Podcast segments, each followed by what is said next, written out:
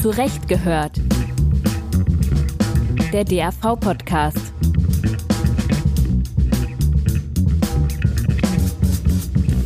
Hallo und herzlich willkommen zu einer neuen Folge von Zurecht gehört, der Podcast-Serie des Deutschen Anwaltvereins. Mein Name ist Stefan Petro und ich sitze hier in Leipzig zusammen mit meinem Berliner Kollegen Tim Sander. Hallo auch von mir. Was Sie, was ihr gerade hört, ist der zweite Teil unserer Doppelfolge zum Thema 100 Jahre Anwältin. In der letzten Folge hatten wir uns mit Maria Otto, der ersten deutschen Anwältin, beschäftigt. Maria Otto erhielt im Dezember 1922 ihre Zulassung zur Anwaltschaft. Wie angekündigt, wollen wir den Blick anlässlich dieses Jubiläums auch auf die Gegenwart richten und schauen, wie die Situation für Anwältinnen heute ist. Klar, rechtlich sind die Rahmenbedingungen für Männer und Frauen gleich. Aber wie steht es um die Gleichstellung in der Anwaltschaft tatsächlich? Um diese Frage soll es heute gehen. Vorab ein kurzer zeitgeschichtlicher Rückblick. 1945, nach dem Ende von Weltkrieg und NS-Herrschaft, wurde die formelle Gleichstellung von Frau und Mann in Sachen Anwaltszulassung wiederhergestellt.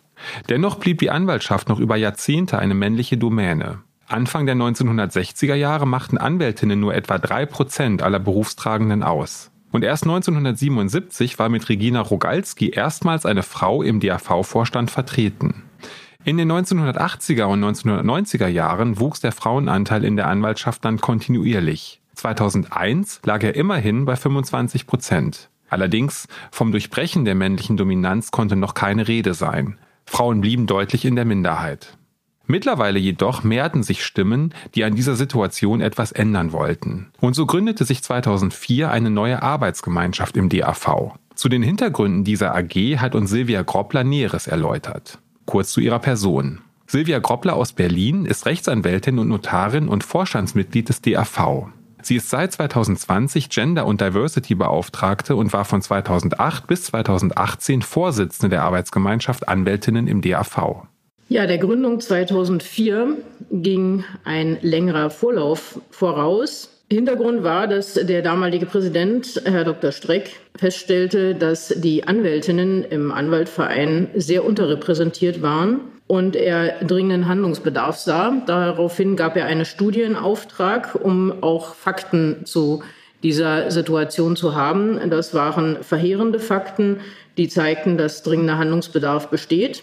Und daraus resultierte dann zunächst erst einmal die Einsetzung eines Arbeitskreises Anwältinnen, in denen dann mehrere Kolleginnen, die dieses Thema besonders sich auf die Fahne geschrieben hatten, äh, daran teilgenommen haben und dann in vielen Sitzungen Themen bearbeitet haben und überlegt haben, was kann man machen, um die Situation von Anwältinnen zu verbessern, und zwar in jeglicher Hinsicht.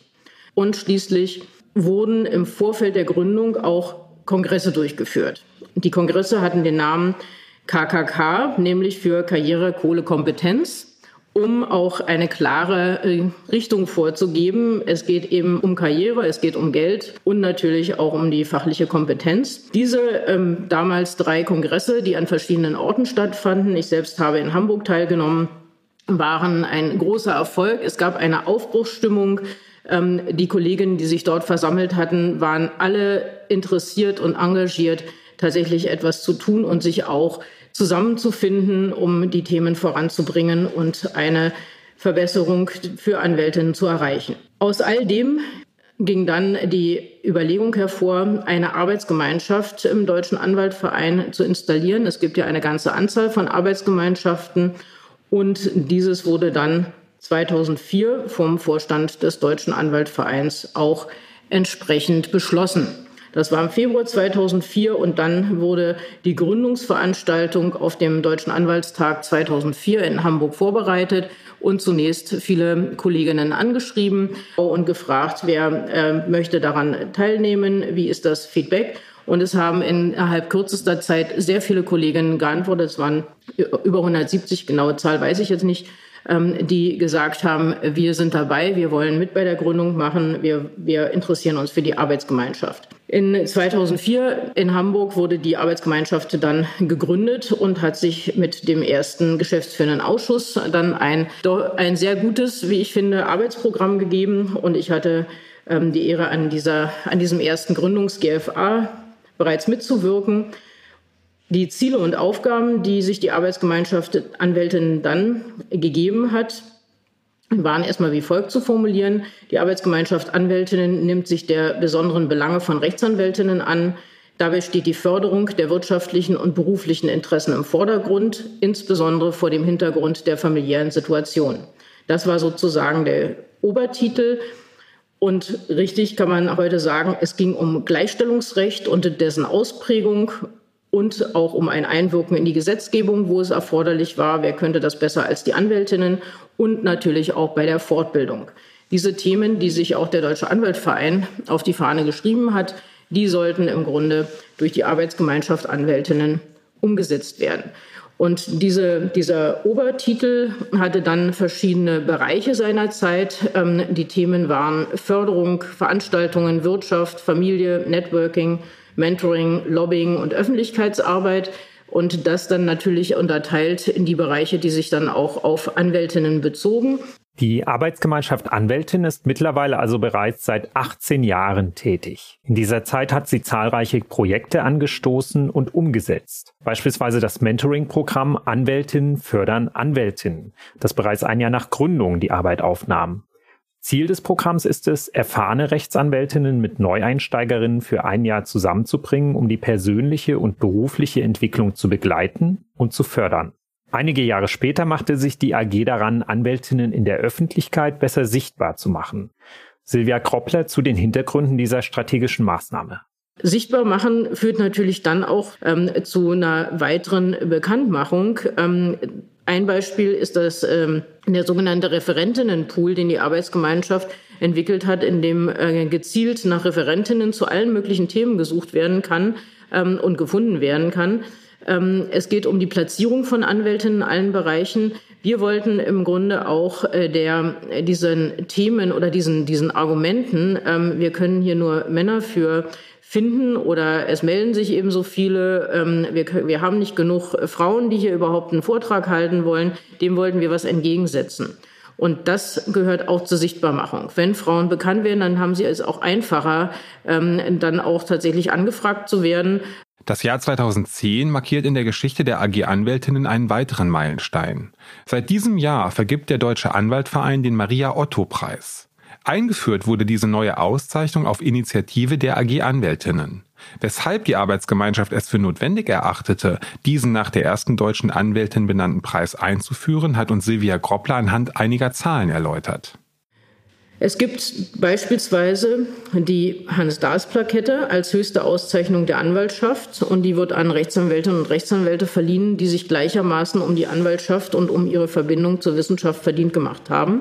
Diese wurde von 1973 bis 2018 ausschließlich an Männer vergeben, das heißt 18 Männer, 0 Frauen. Nächstes Thema ist die Walter Oppenhoff-Medaille. Diese wurde inzwischen fünfmal verliehen an fünf Männer, null Frauen. Da geht es darum, dass sich Kolleginnen oder Kollegen in besonders beispielhafter Weise für die deutsche Anwaltschaft eingesetzt haben und diese repräsentiert haben, vor allen Dingen auch in der grenzüberschreitenden internationalen Rechtsberatung und zu weiteren Themen eben auch entsprechend dem Wirken von Walter Oppenhoff. Ein anderes ganz wesentliches Thema ist das Ehrenzeichen der Anwaltschaft. Beim Ehrenzeichen der Anwaltschaft würdigte der Deutsche Anwaltverein die Verdienste um den Berufsstand und hat das seit 1980 verliehen. Dieses ging die ersten 70 Male nur an Männer und erst 2003, also kurz vor Gründung der Arbeitsgemeinschaft, wurde erstmals eine Frau, nämlich Frau Dr. Ingrid Groß, geehrt. Danach wurde es noch 41 weitere Male verteilt und davon 30 Mal an Männer und nur 11 Mal an Frauen. Immerhin alle elf Frauen nach Gründung der Arbeitsgemeinschaft Anwältinnen. Da sieht man auch schon ein gewisses Wirken. Es fällt auch immer auf, dass wenn Frauen benannt werden, dann wird kritisch hinterfragt. Wenn Männer vorgeschlagen werden, gibt es meist keine Einwände. Männer kennen häufig nur Männer und offenbar ist das immer noch etwas, was sich nicht wirklich im Verband geändert hat. Deswegen vielleicht mal auch die heutige Situation, die ist auch noch nicht hilfreich. Interessant ist auch, dass die 24 Ehrenmitglieder des Deutschen Anwaltvereins, die sich in besonderer Weise um den Verein gedient gemacht und seine Ziele geführt haben, auch nur Männer sind. Das also vielleicht mal zur äh, Lage. Ähm, ansonsten ging es bei dem Maria-Otto-Preis darum, tatsächlich herausragende Anwältinnen oder andere Personen ehren wollte, die jedenfalls mit dem Thema etwas für Anwältinnen getan zu haben oder andere herausragende Leistungen erbracht zu haben, in Zusammenhang stehen. Diese wollte man ehren. Und dafür war es auch notwendig, einen klar sichtbaren Preis zu schaffen, der auch nicht jedes Jahr vergeben wird, sondern so in, im Abstand von etwa zwei bis drei Jahren, weil es nicht darum geht, ähm, jedes Jahr irgendjemanden zu ehren, sondern das wird sehr gut durchdacht, um tatsächlich herausragende Persönlichkeiten oder Institutionen zu ehren. Die AG Anwältin hat seit ihrer Gründung 2004 eine Menge erreicht. Und auch in der Anwaltschaft sind Frauen heute viel stärker vertreten, als es noch zu Beginn der 2000er Jahre der Fall war. Ihr Anteil lag im Jahr 2021 laut Bundesrechtsanwaltskammer bei rund 36 Prozent. Damit sind Frauen weiterhin in der Minderheit, sie holen aber stark auf. Seit 2017 wurden in jedem Jahr mehr Frauen als Männer zugelassen und unter den Jurastudierenden ist der Frauenanteil ebenfalls höher. In der Syndikusrechtsanwaltschaft stellen Frauen bereits heute die Mehrheit. Und auch der DRV ist weiblicher geworden, was nicht zuletzt an der Spitze des DRV zu sehen ist. 2019 übernahm mit Edith Kindermann erstmals eine Frau die Präsidentschaft. Und auch die Hauptgeschäftsführung ist seit 2020 mit Dr. Silvia Ruge weiblich besetzt. Vor dem Hintergrund dieser Entwicklung stellt sich die Frage, welche Aufgaben die AG-Anwältin für die kommenden Jahre sieht. Es ist weiterhin notwendig, eine echte Gleichstellung zu erreichen. Wir haben immer noch eine gläserne Decke, daran hat sich nichts geändert. Die ist zwar erfolgreich an einigen Stellen durchstoßen worden, manchmal ist sie auch ganz dünn oder manchmal ist sie auch brüchig, aber sie ist immer noch da und zwar sowohl in den Köpfen als auch tatsächlich. Und diese muss wegfallen. Das ist immer noch das Thema, was fehlt oder was noch nicht umgesetzt werden konnte. Ähm, das hat auch damit zu tun, dass bei allen Erfolgen, die erzielt werden, immer aufgepasst werden muss, dass diese Erfolge bestehen bleiben, dass es also ein Weiter gibt. Im Moment besteht leider die Gefahr, dass wenn man um diese Errungenschaften nicht weiter kämpft, diese sich auch ganz schnell wieder zurückentwickeln können. Man spricht da von einem Rollback und das ist eine Gefahr, die doch in den letzten Jahren immer mehr beschwert werden muss, weil es eben auch immer andere Tendenzen gibt, die vielleicht von Menschen, die diese Ziele nicht mitgehen wollen, aber sich auch ähm, entsprechende Machtsituationen sichern. Das ist ein Thema grundsätzlich, also nicht nur jetzt für die Arbeitsgemeinschaft Anwältinnen, sondern ein Thema, ähm, was die auch hier die gesamte Gesellschaft anbetrifft. Wichtige Themen der Entgeltgleichheit sind weiterhin nicht erreicht und ganz wichtig noch umzusetzen. Die Vereinbarkeit muss auch ähm, weiter gefördert werden. Auch da haben wir natürlich noch ganz viel Nachholbedarf. Und damit hat Silvia Groppler eine der größten Herausforderungen angesprochen, mit der Anwältinnen heute umgehen müssen. Die Vereinbarkeit von Familie und Beruf. Ein Thema, das vor allen Dingen Frauen schon lange beschäftigt. Aus diesem Grund hat die AG Anwältinnen bereits 2010-11 eine Umfrage durchgeführt. Die Befragung sollte ermitteln, welchen Herausforderungen sich Anwältinnen stellen müssen, sobald Nachwuchs da ist und wie sie damit umgehen. In diesem Jahr hat die AG Anwältinnen erneut eine Befragung zum Thema Vereinbarkeit durchgeführt. Und hierzu hat uns Christina Dillenburg mehr berichtet. Christina Dillenburg aus Essen ist selbstständige Rechtsanwältin und seit 2020 Vorsitzende der AG Anwältinnen. Wir haben ja diese Umfrage ja schon mal gemacht, äh, vor ungefähr zehn Jahren. 2010, 2011 war das ja. Und äh, die Ergebnisse eben zusammengefasst zu dieser Broschüre Anwältin und Mutter. Klar geht das. Das ist sehr gut angekommen. Also die ist ja immer noch auf unserer Homepage abrufbar. Die kann man sich mal noch angucken. Die ist immer noch sehr, sehr hilfreich, weil es eine gute Zusammenfassung ist. Dass, da werden im Prinzip so Best-Practice-Beispiele einfach gegeben. Ne? So wie, wie hat es die Anwältin geschafft? Und da werden auch Sachen formuliert, was man, was Frauen sich wünschen für eine bessere Vereinbarkeit und ähm, wir haben, wollten einfach sehen, ob sich da was getan hat in der letzten Zeit. Ähm, wir schauen mal, ähm, was da jetzt passiert ist. Und deswegen haben wir diese Umfrage gemacht. Da konnte jeder teilnehmen, der wollte. Also nicht nur Anwältinnen, sondern auch Anwälte. Das war uns halt wichtig, dass Männer sich ähm, auch beteiligen können, sollen. Denn es gibt auch immer mehr Männer, die ja auch zu Hause bleiben. Und das wollten wir mal, genau das wollten wir euch auch abfragen, ne? wie, wie es da aussieht. Ist es so, bleiben Männer mehr zu Hause als früher. Und da ist mir aufgefallen, in der Tat sieht so aus, aber die meisten doch relativ kurz. Also diese zwei Vätermonate, die haben sich im Prinzip etabliert, könnte man sagen, gerade bei Angestellten. Bei den Selbstständigen ist es natürlich schwierig. Da gibt es ja diese Elternzeit. Also das ist natürlich, wenn man eine eigene Kanzlei hat, die Kosten laufen weiter während der Elternzeit.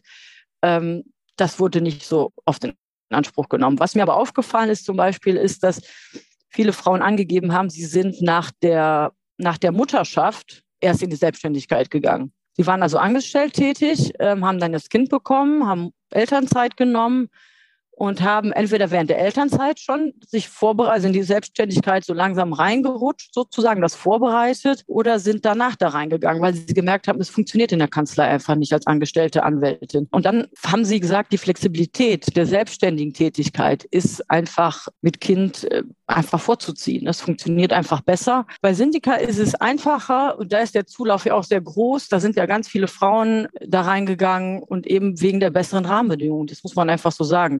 Offenbar scheinen also vor allem Kanzleien mit mehreren Berufsträgern und größere Einheiten für Anwältinnen mit Kind ein schwieriges Arbeitsumfeld zu sein. Christina Dillenburg sieht den Grund hierfür vor allem darin, dass überkommene Arbeitsauffassungen vorhanden sind, die hartnäckig ihre Wirkung entfalten tradierte Strukturen, die einfach ähm, von früher sind. Also früher gab es ja auch nicht so viele Frauen äh, im Anwaltsberuf. Ähm, ich weiß noch, wenn man mit älteren Kolleginnen spricht, also die hatten auch Mühe, da sich da durchzukämpfen. Und das war einfach der Mann, der war halt Anwalt und der, der hatte eine Frau zu Hause, die hat sich dann um die Kinder gekümmert. Er konnte sich wirklich äh, voll und ganz auf seine Arbeit äh, konzentrieren, konnte auch abends zu seinen Treffen gehen, zu seinen Netzwerktreffen. Und das hat, das ist so beibehalten. Das hat man halt von den Mitarbeitern halt auch verlangt. Ich hoffe, es tut sich langsam was. Diese in, in den Kanzleien, die älteren Männer, die hören jetzt ja so langsam auf, die gehen ja so langsam in Rente und da kommt eine jüngere Generation. Aber die Jüngeren haben, also die jetzt so ein bisschen so um die 40, 50 sind, die haben ja auch bei den Älteren gelernt sozusagen, die Anforderungen und die verlangen sehr viel von sich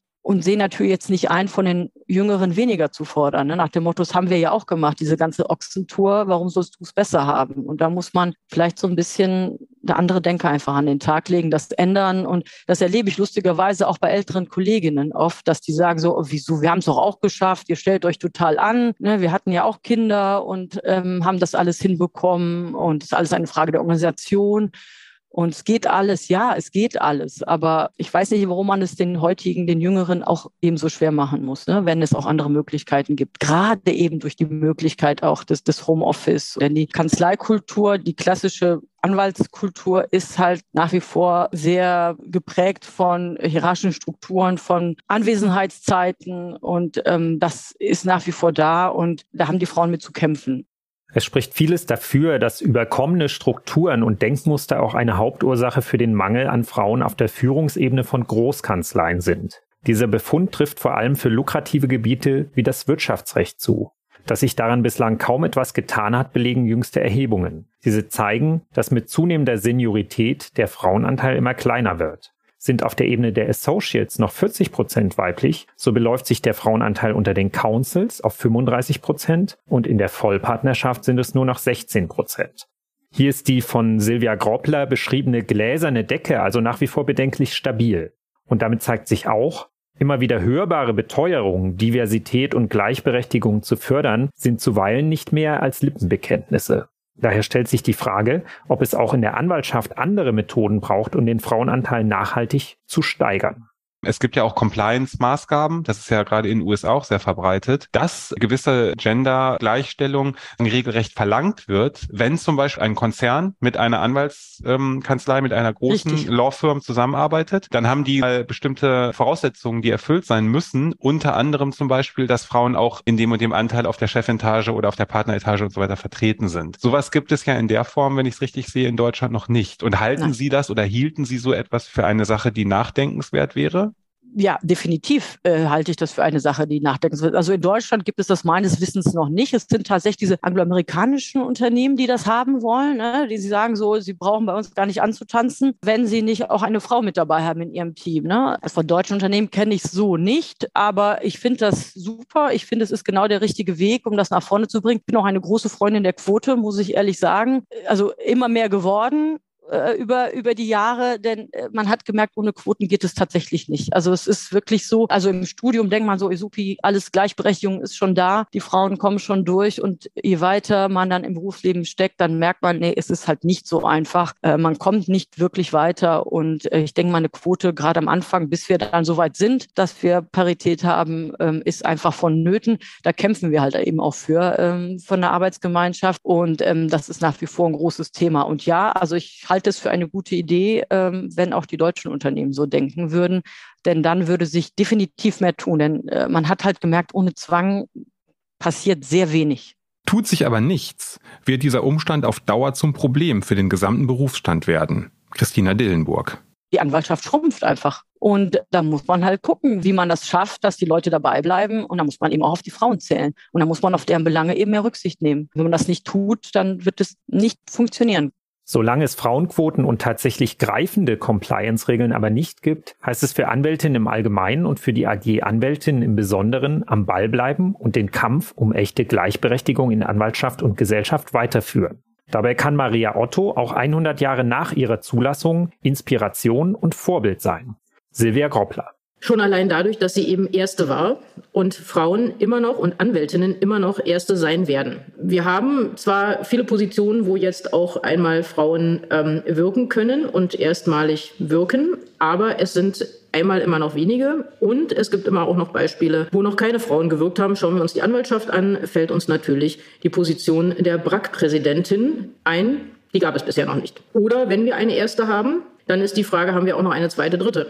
Das wird man sehen. Ja, wir haben jetzt gerade aktuell nach unendlich vielen Jahren äh, des DAVs eine Präsidentin des Deutschen Anwaltvereins. Wie geht es danach weiter? Schauen wir uns das Beispiel ähm, beim Bundesverfassungsgericht an. Da gab es eine einzige Präsidentin des Bundesverfassungsgerichts, das war Jutta Limber von 1994 bis 2002, davor und danach nur Männer.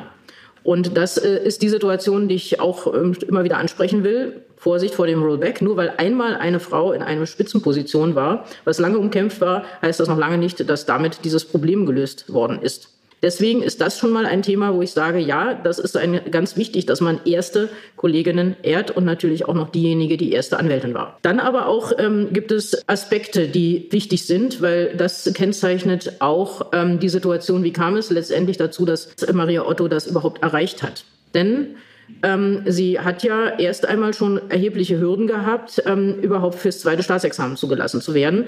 Und ähm, was interessant ist, dass sie seinerzeit diesen Antrag auf Zulassung zum Vorbereitungsdienst und zur Staatsprüfung unter Hinweis auf die erfolgte Gleichstellung der Frauen ähm, gestellt hat und ähm, auch unter Hinweis auf der in der Reichsverfassung und der bayerischen Verfassung verankerten Garantien gleicher Rechte für Frauen und Männer. Also es gab klare rechtliche Vorgaben, ja, so wie wir auch viele klare rechtliche Vorgaben zur Gleichstellung haben, aber es wurde trotzdem abgelehnt, so wie wir auch heute weiterhin klare Hindernisse haben, wenn wir, was doch eigentlich augenscheinlich ist, Gleichstellung fordern in den verschiedensten Bereichen.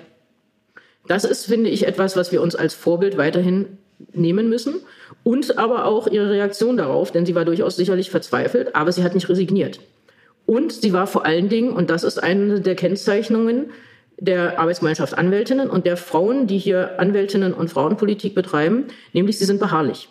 Sie, Maria Otto war beharrlich und hat immer neue Eingaben gemacht. Sie hat nicht aufgegeben ähm, und hat tatsächlich versucht, ihr Ziel umzusetzen und hat es letztendlich dann auch erreicht. Und das ist, ähm, das würde ich als ein echtes Vorbild ähm, sehen. Ich würde heute allerdings noch ergänzen, sie hat ja, ähm, das weiß ich auch im Einzelnen nicht, ob sie da Verbündete hatte. Das ist in den Darstellungen nicht immer so ersichtlich. Heute würde ich sagen, um solche Ziele zu erreichen, braucht es Verbündete und man braucht, muss gemeinsam handeln. Das ist das, was ich so ein bisschen aus der Geschichte auch entnehme. Und auch, sie war ja im klassischen Familienrecht tätig, auch eher Einzelkämpferin. Das heißt, hier hat sich natürlich das Berufsbild verändert und ich würde jetzt nicht sagen, dass das, was sie dann tatsächlich in ihrer beruflichen Tätigkeit gemacht hat, jetzt das dass da der Schwerpunkt des Vorbildes liegt, sondern tatsächlich in Erste zu sein, beharrlich zu sein, Ziele umzusetzen, unbequem zu sein, ähm, Hindernisse äh, zu bekämpfen. Das sind Dinge, die immer noch diesen Vorbildcharakter haben und natürlich auch ein großer Dank, weil wer weiß, wie lange es sonst noch gedauert hätte, bis Frauen in diesen Beruf gekommen wäre und dann stünden wir vielleicht heute noch schlechter, als wir es tun, was Gleichstellung anbetrifft. Mit diesen Worten von Silvia Groppler geht der zweite Teil unserer Doppelfolge zum Thema 100 Jahre Anwältin zu Ende. Wir danken unseren Gesprächspartnerinnen Christina Dillenburg und Silvia Groppler und ebenso bedanken wir uns für Ihre und eure Aufmerksamkeit. Wie immer freuen wir uns über Fragen, Anregungen und Kritik unter zurechtgehört.anwaltverein.de und damit sagen wir Tschüss und bis zum nächsten Mal.